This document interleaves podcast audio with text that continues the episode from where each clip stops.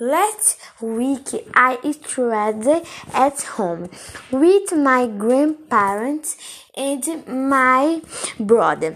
I played with my brother and played games on my computer. We had lunch together. Winter was delicious.